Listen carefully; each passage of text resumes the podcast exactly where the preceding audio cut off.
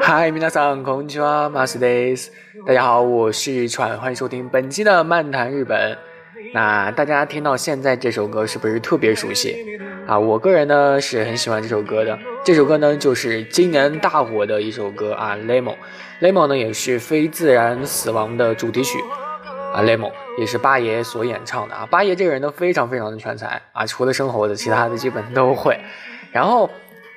本来啊，本来我之前有一期节目说过红白，说今年八爷没有参加红白，我当时还为此感觉很奇怪，就说为什么今年八爷这么火却没有登上红白呢？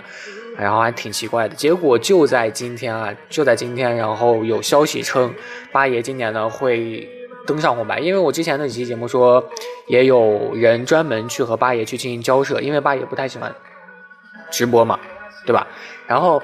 不喜欢直播的情况下，所以当时想的是八爷准备有一个录播的这样的一个形式去登上红白，结果没想到，哎，这个沟通成功了啊！今年八爷呢会出现在就是咱们年底的第六十九届红白歌会的这个现场啊，他呢，哎，不是现场，就是这个电视节目上，电视节目上，他呢会在他的家乡啊，他的家乡就是这个德岛。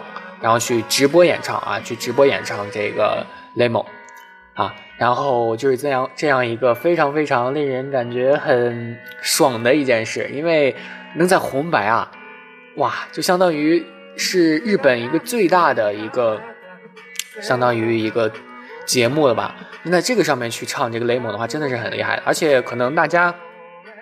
都听过《雷蒙》这首歌，也可以证明《雷蒙》这首歌的火。但是《雷蒙》具体有多火呢？大家都知道，在日本有一个欧榜啊，欧榜呢就是专门记这个歌的一个排名的啊。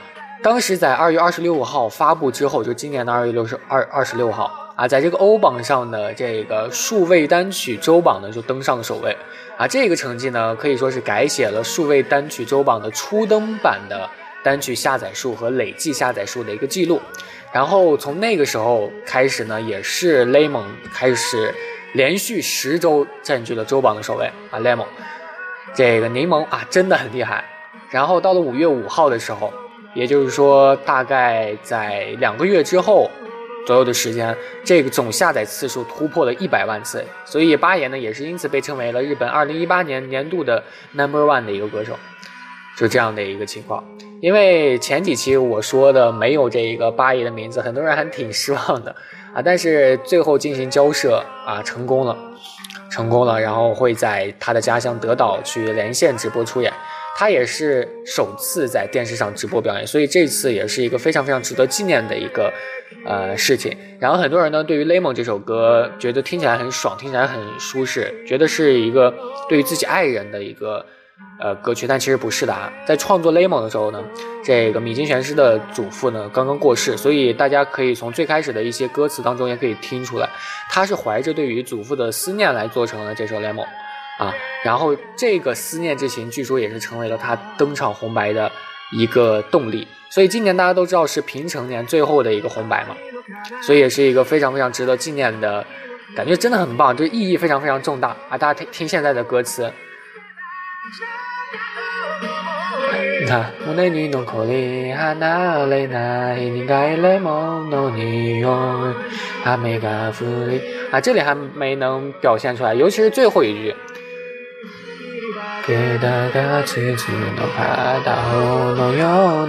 这句啊，今でもあなたは私の光，就是时至今日。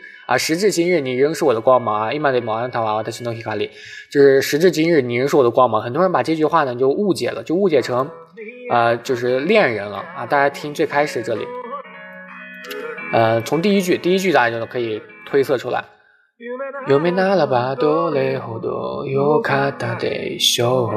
就是如果这一切都是梦境，该有多好。